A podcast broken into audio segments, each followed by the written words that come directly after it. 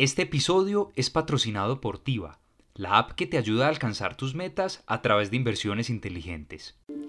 Juan Hurtado y sus invitados expertos hablando de manera clara y sin rodeos, lo que mueve la economía global, los grandes negocios y el dinero de tu bolsillo, aquí en Plata Blanca. Bienvenidos.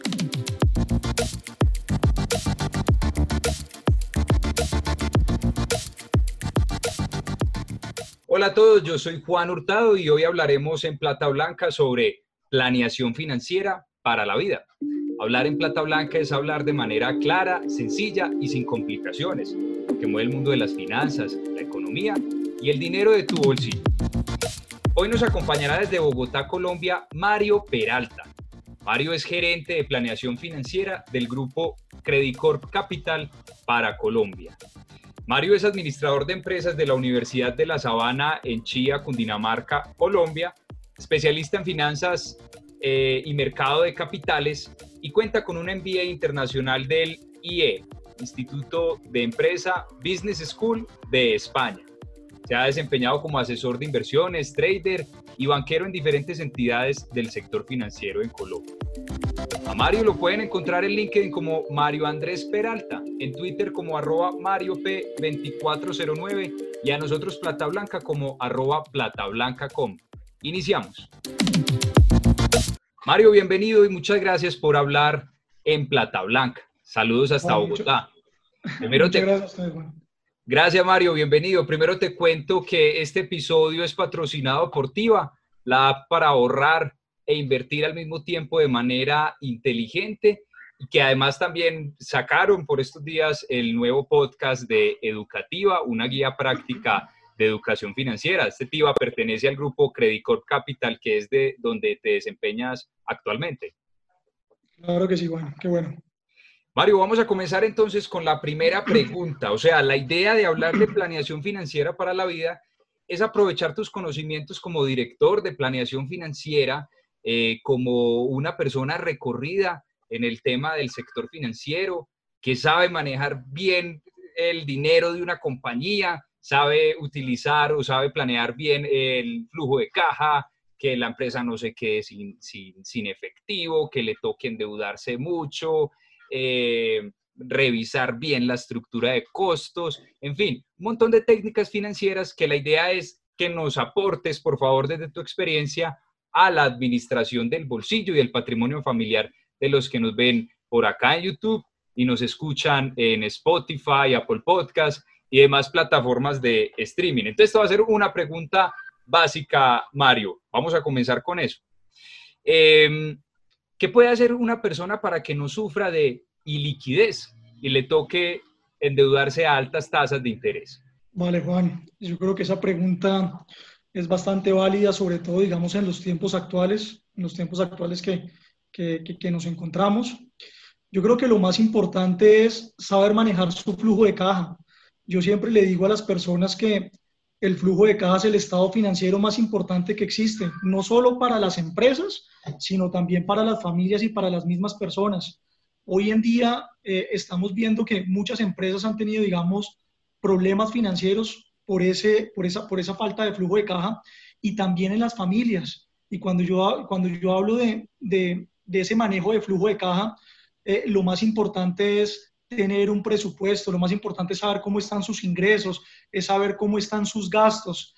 Eh, y lo más importante es el tema, digamos, del endeudamiento no es malo. Ahí lo importante saber es qué tipos de deudas existen. Eh, si existen deudas buenas, si existen deudas malas, pero sin lugar, a, sin, sin, lugar a dudas el tema de la liquidez ha cobrado una relevancia cada vez más importante y acordémonos que liquidez es simplemente mirar cómo convierto un activo en dinero en efectivo en el corto plazo.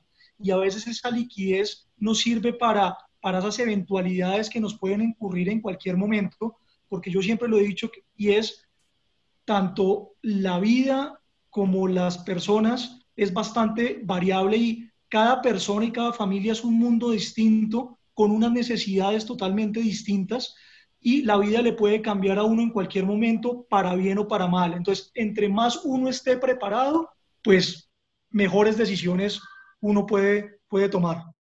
Mario, eh, tú hablas eh, definitivamente de que la clave para uno no quedarse sin dinero y uno no andar pelado, como dicen coloquialmente, es decir, sin dinero en el bolsillo, sin efectivo, mm, sin flujo de caja para poder cubrir sus necesidades, es la planeación financiera, ¿cierto? Ese es el, punto clave. y sabes, Juan, algo para, para, para, reforzar lo que acabas de decir es, a veces pensamos, en la, a veces uno tiene tiempo para todo, y a veces cuando uno está trabajando, uno tiene tiempo para las organizaciones, tiene tiempo para los amigos, pero a veces no tiene el tiempo para realmente qué es lo importante y son las mismas finanzas, las, finanzas de las personas y las finanzas de la familia. Entonces yo creo que hoy en día con lo que está pasando, esa es una variable que juega, eh, juega, eh, juega a favor de, de, de las personas y es la gente ha tenido tiempo para reflexionar, no solo en el corto plazo, sino para para mirar en el futuro eh, cuáles deberían ser esos planes.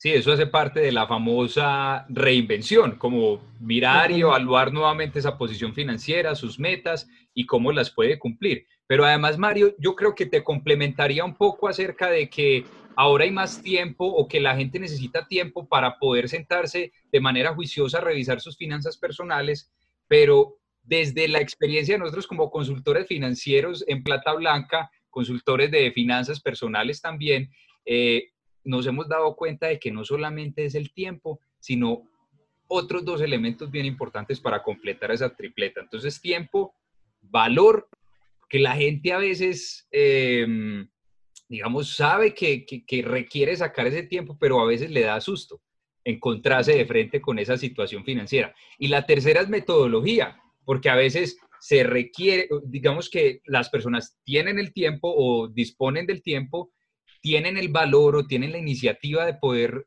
reorganizar sus finanzas, pero no saben cómo. Les falta esa parte importante que son las técnicas financieras y la metodología para poder reorganizar toda esta parte de las finanzas. Totalmente de acuerdo. Y, y, el tema de, de la planeación, yo creo que entre más rápido uno lo haga en su vida, pues los resultados van a ser mucho más satisfactorios, porque a veces dejamos las cosas para después y a veces decimos, hoy no voy a planificar eh, porque tengo, digamos, este problema del corto plazo y voy a planificar el próximo año o quiero hacer esto dentro de dos o tres años. Yo creo que es importante entre más rápido yo empiece a planificar mis finanzas, pues voy a tener menos problemas ante cualquier eventualidad que pueda surgir a futuro. Retomando, Mario, el tema de, de, liquidez o de flujo de caja antes de pasar al otro tema que hablabas de endeudamiento, pero retomando este de liquidez, también encontramos nosotros desde Plata Blanca tres situaciones muy comunes. A ver qué tal te parecen y a ver qué podemos aconsejar, este, qué consejos le podemos dar a, a estas personas que están en estas situaciones. Vamos a ver, son tres situaciones. Lo primero es, eh, sin duda alguna, la planeación financiera para las personas independientes, para los freelancers, para los consultores, eh, el factor incertidumbre eh, juega un papel fundamental y se vuelve mucho más difícil poder hacer esta planeación. Un caso muy específico de esto es una persona independiente que trabaje de manera independiente y tengas, realice sus cuentas por cobrar, es decir, pase sus cuentas de cobro a sus clientes, eh, espere que, digamos, espera que le paguen un cierto día, pero esos pagos se retrasan, entonces ya empieza a haber un problema ahí de liquidez y esta persona, aunque gane bien, no le pagan en el momento que debe ser, o a veces, aunque le paguen en el momento que debe ser, no tiene conciencia de lo que es un flujo de caja, que realmente, aunque, digamos, hizo ese trabajo y pasó sus cuentas de cobro, pues no necesariamente tiene ese dinero en las manos y muchas veces se lo gasta o tiene que incurrir a sus gastos, bien sea básicos o bien sea por, por entretenimiento, placer, eh, eh, los, el N gastos de la canasta de, del bolsillo de cada persona, pero está sin plata. Entonces, ¿qué le toca hacer? Prestar con familiares o hacer créditos a corto plazo con una alta tasa de interés. Esa es una, esa es una primera situación que vemos que ocurre comúnmente. La segunda situación son las personas que se gastan su dinero antes de la quincena o antes de que les paguen su salario y nuevamente les toca endeudarse a unas tasas más altas. Y una tercera situación es la persona que no solamente se gasta el dinero del mes actual, sino que se gasta los flujos futuros. Entonces dice, no, como a mí me va a llegar cierto dinero el próximo mes, pues entonces tengo la libertad de poder hacer estos gastos. Pero se le olvida que es que el próximo mes también tiene unos gastos, tiene unos gastos que debe cubrir, que ese dinero el próximo mes es principalmente para cubrir esos gastos. Entonces, ¿qué le podemos decir a este tipo de personas que a veces em, el factor tiempo y el factor de cuándo realmente entra ese dinero, como es en un flujo de caja, em, a veces se le dificulta poder tener en cuenta este concepto. Listo, yo creo que hay dos términos bastante importantes y es, como decía Juan, primero es el tema del flujo de caja y la recomendación es no hagamos un flujo de caja diario, no hagamos un flujo de caja mensual, tratemos en lo posible de hacer flujos de caja con una duración de tiempo mayor a un año. Yo sé que a veces, como decía Juan, el tema de los ingresos es bastante, bastante incierto, pero por el otro lado hay unos gastos que no pueden dar, digamos, eh, espera, y es lo que nosotros conocemos como esos gastos básicos. Cuando yo hablo de esos gastos básicos me refiero, digamos, a los gastos de alimentación, a los gastos de vivienda, que sabemos que sí o sí todos los meses yo voy a tener que hacer mercado, todos los días, yo, todos los meses yo voy a tener que presupuestar parte de eso para, si yo tengo un crédito de vivienda, entonces tengo que pagar mi crédito de vivienda, tengo que pagar mis servicios públicos. Ese tipo de gastos yo sí puedo tener, no puedo decir el 100% de certeza, pero puedo tener una, una probabilidad bastante alta de que se comporten en el tiempo de una manera constante. Entonces, cuando el mensaje que quiero dar es no presupuestar diario, sino presupuestar, digamos, al año, eh, en el tema de gastos. Y en el tema de los ingresos, pues efectivamente es incierto para el primer caso que colocaste una persona independiente, pero esa persona independiente va a tener unos meses donde ese ingreso se va a hacer realidad. Entonces, en esos meses donde realmente ese ingreso ya entra directamente en el presupuesto de la familia, eh, si yo ya tengo presupuestado y proyectado eso, pues voy a saber si un mes tengo déficit en mis, en mis, en mis cuentas, pues voy a saber que esa plata me va a entrar en tres o en cuatro o en cinco meses y tengo que ser juicioso y crear esos hábitos de ahorro en esos meses. Y cuando yo voy a tener excedentes, cuando la plata ya me ingresa, pues ya sé que esa plata ya hace parte de mi bolsillo y ya puedo presupuestar mucho más fácil para los meses, para los meses siguientes. Y otro tema importante que tomaste es el tema del endeudamiento. Y es, acá en Colombia, eh, vuelvo lo decía como, como decía al principio, no digo que el endeudamiento sea malo, pero a veces ese endeudamiento lo estamos utilizando para qué? Para pagar deudas de consumo. Cuando yo hablo de pagar deudas de consumo, me estoy refiriendo a pagar, eh, no sé, oiga, me quiero ir este fin de semana a Girardot, me quiero ir este fin de semana a Santa Marta. Entonces, me endeudo, bien sea con tarjeta de crédito o me, endeudo con un tercero, con un familiar, para ese tipo de, de gastos. Entonces es bien importante saber que esas deudas son deudas de consumo y que por lo general esas deudas de consumo, pues uno no debería tenerlas si tiene un, escenario de incertidumbre eh, como el que estamos viviendo hoy en día. Entonces, yo siempre le digo a las personas es, no es deteriorar la calidad de vida de las personas, sino crear conciencia y cuando yo creo conciencia estoy creando hábitos que me ayuden para manejar muy bien mis finanzas. Cuando hablamos desde las finanzas personales acerca de las deudas, eh, uno recurre a una técnica que a veces es poco conocida, que la, propuso Dave Ramsey, un conferencista de Estados Unidos acerca de finanzas personales y que ha sido estudiada en diferentes universidades y muestra desde el punto de vista psicológico, tal vez desde el punto de vista de costo, eh, desde la parte financiera no sea tan efectiva, pero desde el punto de vista psicológico, así lo es. ¿Y a qué me refiero? Es el método de bola de nieve, que muchas veces es, uno como financiero piensa es eh, hacer control de sus deudas, hacer inventario de sus deudas y mm, organizarlas de la tasa mayor a la tasa menor, ¿cierto? Eso sería como financieramente el deber ser, pues porque digamos que uno debería salir de esas, de, de esas deudas que me está generando un costo más alto, que tiene una tasa de interés más alta.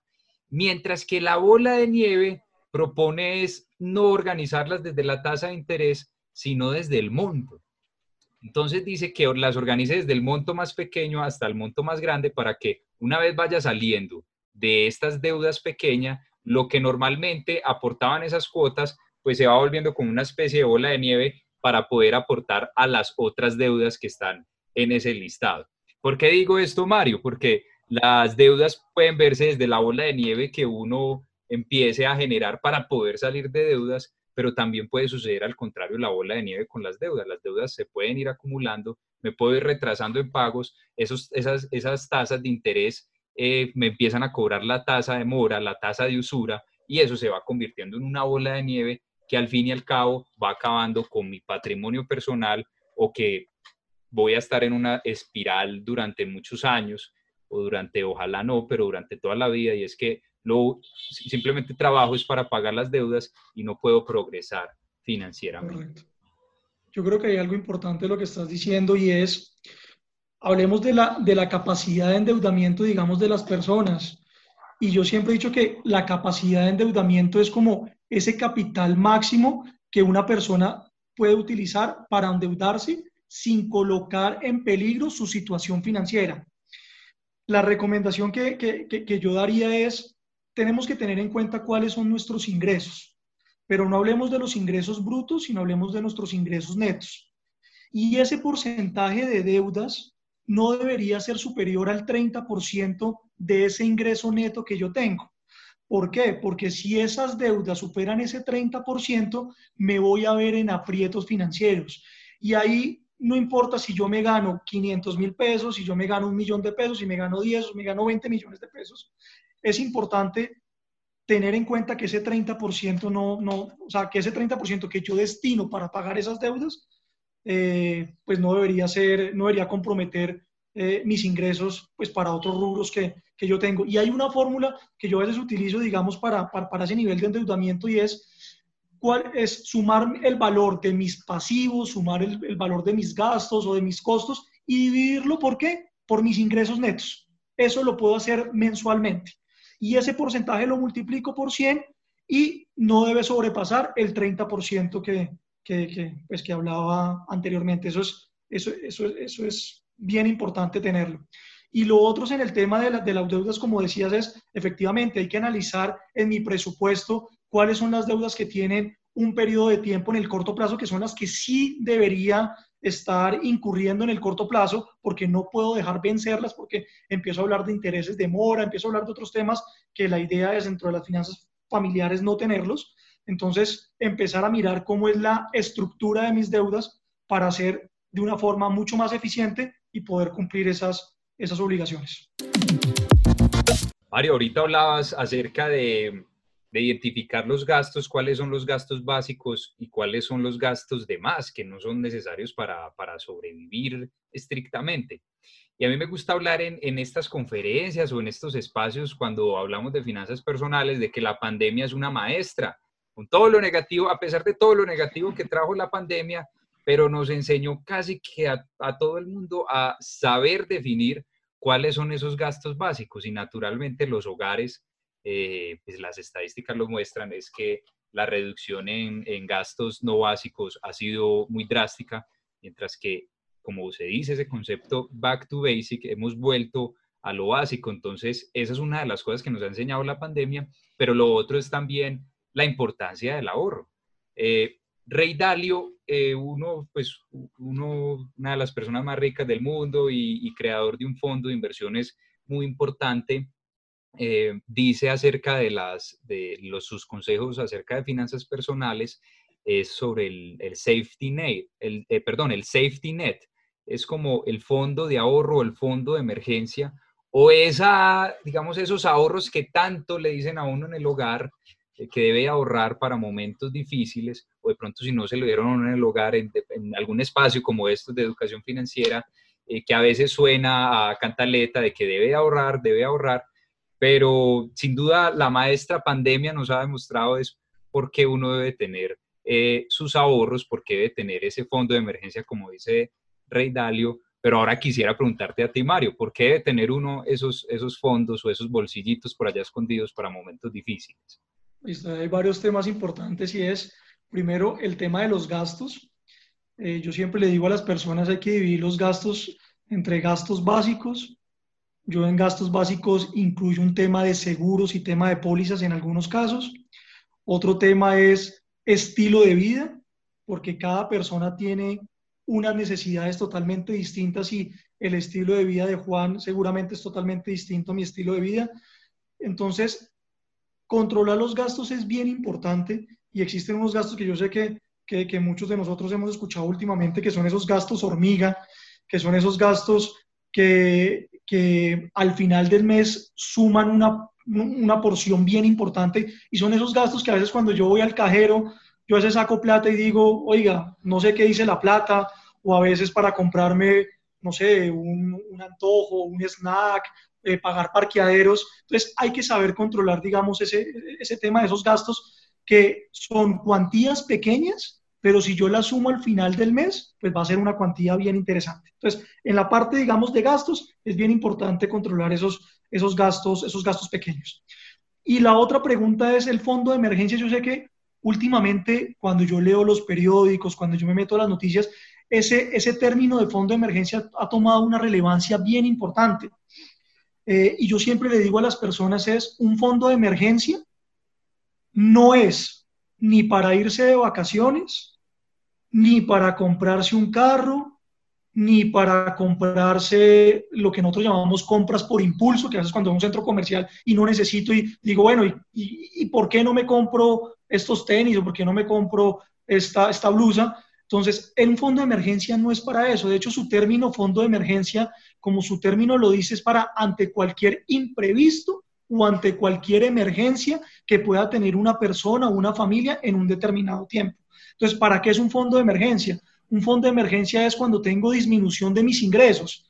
Hablemos de esos ingresos activos que bien sean, digamos, los, los, salarios, cuando muchas de las personas hoy en día están viendo que sus ingresos han disminuido o que esperan que, que, disminuyan en los próximos 12 meses, para eso es un fondo de emergencia. ¿Para qué es un fondo de emergencia? Un fondo de emergencia es para cualquier enfermedad que pueda tener una persona o algún miembro de su familia, porque acordémonos que las enfermedades no dan tiempo y no dan espera, y más en este momento en el tema del COVID. Entonces, ante cualquier emergencia de salud, tengo mi fondo de emergencia.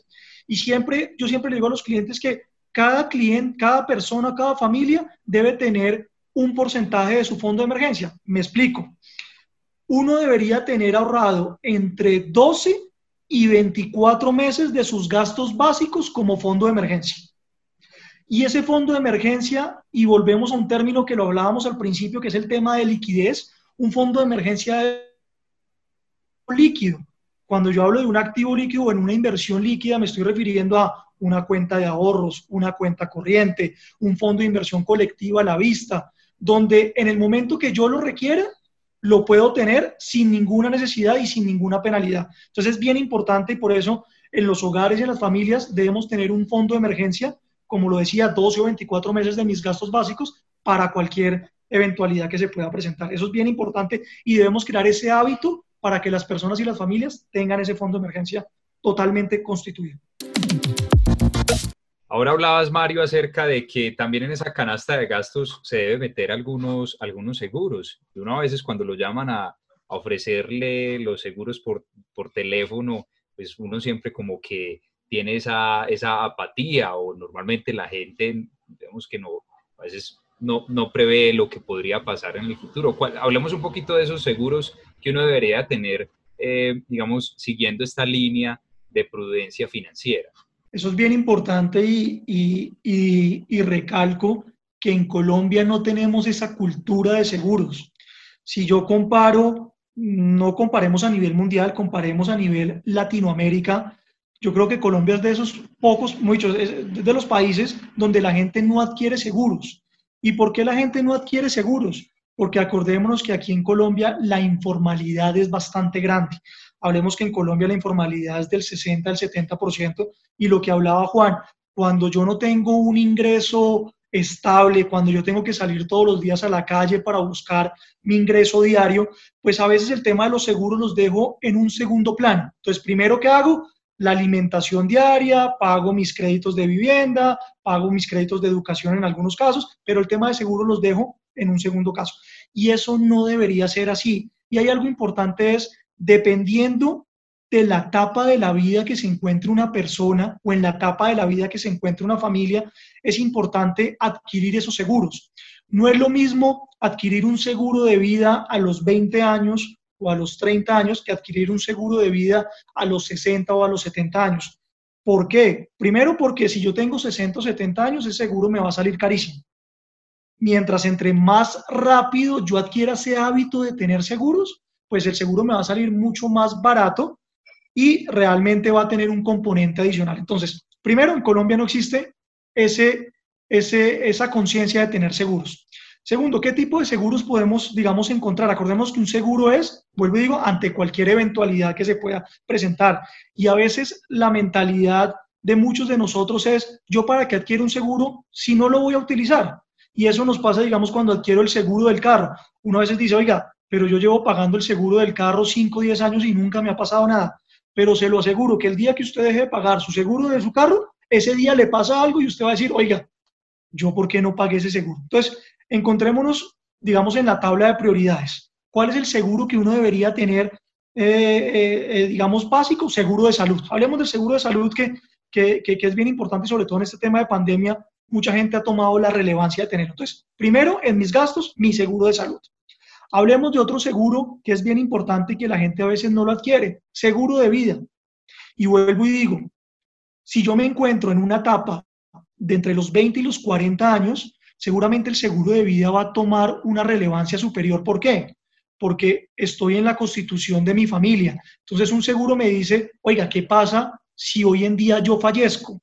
¿Qué va a pasar con mi familia? ¿Será que mi familia va a seguir manteniendo el mismo estilo de vida? Entonces, es importante que si yo tengo hijos a temprana edad o si mis hijos por lo general dependen de mí o mi, o, mi familia depende de mí, hay que tener un seguro de vida. ¿Por qué? Porque el seguro de vida es, en caso de que yo fallezca, pues a mi familia no le va a faltar eh, esos gastos básicos que hablábamos anteriormente. Entonces, seguro de vida, clave.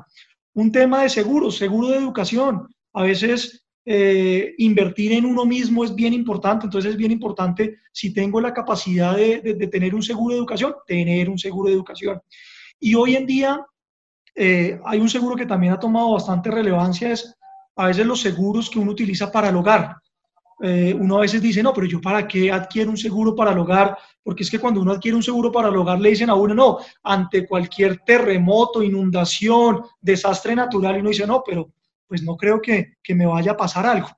Y acordémonos que esos seguros hoy en día tienen una connotación adicional y es asistencias. Entonces acordémonos que si yo tengo un seguro para hogar, pues no solo me va a ayudar ante cualquier desastre o ante cualquier incontinencia, sino me va a ayudar ante, oiga, necesito un servicio de plomería, necesito un servicio de cerrajería. Entonces esos seguros también me ayudan para, o, sea, o están incluidos dentro de esa gama de, de posibilidades. Entonces, Juan, bien importante es mirar en qué etapa me encuentro, qué necesidades tengo y sin lugar a dudas el tema de los seguros es bien importante para, para las personas y si yo lo puedo adquirir, pues va a ser mucho mejor. Entonces, presupuestar una parte de, de, de los gastos mensuales para ese rubro. Muy bien, Mario. Para, que, para que recapitulemos este episodio del podcast Plata Blanca, te propongo lo siguiente. Te voy a mencionar un tema y dices un consejo, un consejo Mm, breve, conciso acerca de este tema. Son los tres temas que tratamos hoy. Primero, flujo de caja. Liquidez, liquidez. Tener inversiones, un, alto porcentaje de inversiones líquidas que las pueda convertir en efectivo en cualquier momento. Segundo, em, deudas. Hay que saber diferenciar las deudas, deudas buenas y deudas malas, y ojalá que las deudas sean para adquirir activos productivos, no para, no para gastos de consumo. Y tercero, gastos. Controlar los gastos, tener un presupuesto definido y controlar esos gastos para que esos gastos no sean superiores a mis ingresos. Bien importante eso. Mario, muchas gracias por hablar en Plata Blanca, muchas gracias por hablar las finanzas, la economía y los negocios de manera clara y sencilla. No, Juan, muchas gracias a ustedes y quedo pendiente para lo que, para lo que necesiten con muchísimo gusto. Los dejamos en el siguiente minuto con la lección de educativa. ¿Qué es un FPV? ¿Sabes qué es un FPV? Un FPV o fondo de pensiones voluntarias es un mecanismo de ahorro e inversión que no solo te sirve para complementar tu pensión, como su nombre lo indica, sino también para la compra de vivienda. Lo atractivo de este mecanismo es que además de poder ahorrar y ganar rentabilidades como en cualquier otro fondo de inversión, también te da la posibilidad de obtener beneficios tributarios. Los FPB permiten acceder a un ahorro en el pago de impuestos de dos maneras. La primera es con una disminución en la tasa de retención en la fuente que se hace sobre tu nómina cuando aportas al FPB. Y la segunda es que a diferencia de otros FIX, no se deduce la retención en la fuente sobre las ganancias que obtengas del fondo. Para acceder a estos beneficios tributarios deberás cumplir con alguna de las siguientes tres condiciones. Primero, que el dinero invertido y las ganancias generadas sean destinados para complementar tu pensión. Segundo, que el dinero sea utilizado para compra de vivienda, pagar un crédito hipotecario o leasing habitacional. Tercero, o que el dinero permanezca invertido en el fondo por más de 10 años. Si quieres seguir aprendiendo de finanzas, te invitamos a que escuches el podcast Educativa, una guía práctica de educación financiera disponible en todas las plataformas de streaming. Y por nada del mundo te pierdas los cursos de finanzas para no financieros en el canal de YouTube de TIVA. A Mario le agradecemos mucho por su tiempo y a ustedes mil gracias por estar ahí. Esperamos esto haya sido de su interés. Hasta la próxima. Recuerden seguirnos en todas las redes sociales como arroba plata blanca. ¿Les gustó este podcast? Por favor compartan y recomiéndenos con sus familiares y amigos. Menciónanos en Instagram como arroba plata blanca y sigamos esta conversación. Muchas gracias.